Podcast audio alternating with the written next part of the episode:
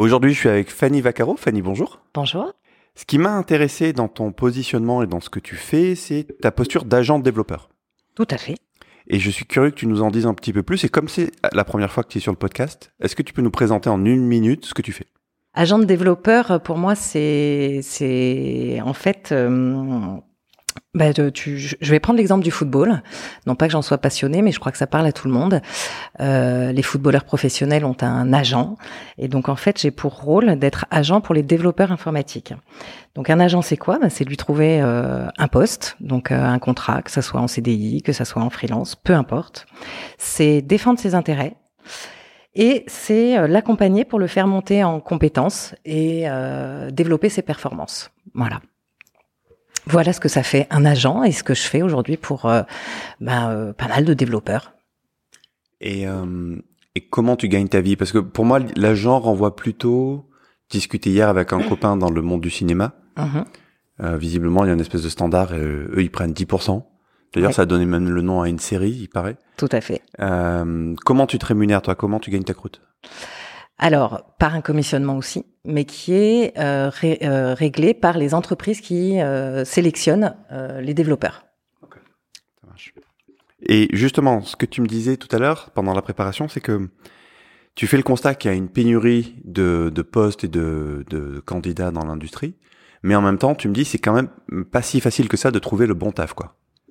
Alors, ce qui est, ce qui est facile pour un développeur, c'est de trouver un, un, taf. Ça, je pense que c'est facile. Aujourd'hui, tout le monde recrute des développeurs, que ça soit euh, les clients, que ça soit des plateformes, euh, que ça soit des ESN, euh, SS2I, tu les appelles comme tu veux.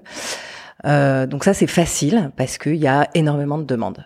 Maintenant moi ce qui m'intéresse dans cette posture d'agent justement c'est de proposer le poste qui convient aux développeurs. Et alors là on est dans une autre démarche parce que euh, les annonces sont souvent très mal rédigées et, et puis que ça va dépendre en fait des personnes. Les développeurs euh, sont des individus euh, uniques et que euh, on n'a pas le même projet quand on sort de l'école que quand on est jeune papa, que quand on est propriétaire de sa maison.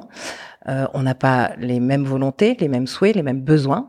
Et donc, c'est justement créer une, une relation individuelle et personnelle pour euh, interroger le développeur sur ce qu'il veut faire, quel est, euh, par exemple, euh, la, les technos sur lesquels il veut travailler, quelle est euh, la méthodologie sur laquelle il veut travailler, dans quel type d'entreprise, est-ce que c'est un grand compte, euh, une PME, est-ce qu'il a envie de prendre des initiatives, euh, est-ce qu'il a envie d'être un maillon de la chaîne d'une grosse boîte mais qui du coup est un, un, grand nom sur son CV. Enfin, tout le monde a des volontés et des souhaits différents. Et donc moi, ce qui ce qui m'a poussé dans cette démarche, tu veux, c'est d'inverser le marché un petit peu. Si tu prends le, comment fonctionne le marché de manière classique, bah, des sociétés qui cherchent des développeurs. Moi, je rencontre des développeurs qui me parlent de leur projet idéal et euh, je le cherche. Voilà, c'est en ça que je suis aussi un, agent. Voilà. Ouais, donc en fait, une fois que le développeur a noué la relation avec toi, il a plus besoin de se casser la tête à répondre euh, à ses messages euh, ou à, à chercher. C'est toi qui fais le taf de rechercher pour lui, quoi. Ouais, tout à fait sans exclusivité aujourd'hui, mais peut-être que euh, à terme, euh, l'idée, ça serait peut-être euh, de vraiment choisir son agent, de lui faire confiance.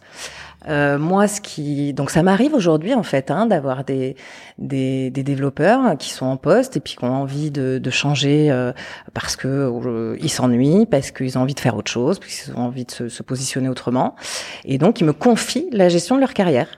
Donc, euh, ils me contactent, ils m'expliquent leur projet, on discute, etc. Et moi, je recherche ce projet.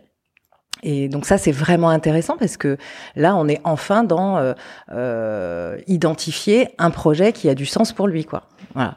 Et est-ce que alors le sens euh, c'est pareil, c'est hyper individuel. On n'est pas tous animés par euh, les mêmes choses. T'en as qui vont être attirés par euh, le développement pour rendre un monde meilleur, pour des projets à caractère sociaux, sociétaux, environnementaux. Tout, tout, le monde a, a ses propres contraintes. C'est vrai que moi c'est quelque chose par exemple qui me tient à cœur euh, de travailler pour des entreprises engagées, solidaires, et donc euh, souvent je j'essaye aussi de trouver euh, des projets comme ça pour les développeurs. Moi, ce qui m'intéresse plus dans la notion du recrutement, c'est comment le, le, recrutement ou le changement d'une boîte me permet de progresser et d'améliorer mes compétences. Ouais. Et, et, je suis curieux de ton retour. Tu as, un, je pense, un bon contact avec le terrain comment est-ce que la formation est perçue par la plupart des entreprises que tu vois?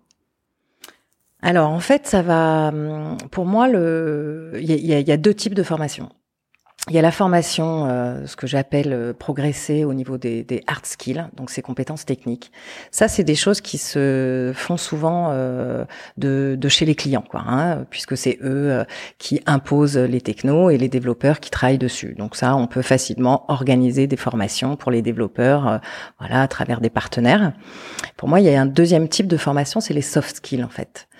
Et euh, c'est, euh, je pense, euh, ce que je peux, c'est ma plus grande valeur ajoutée en fait, je pense, dans le sens où, euh, bah, je crois qu'un développeur quand il démarre sa carrière, il a, euh, il est développeur junior et puis au fur et à mesure, il se fixe des objectifs. Alors ça, j'aime beaucoup travailler sur avec des objectifs. Il se fixe l'objectif de devenir chef de projet, tech lead ou autre.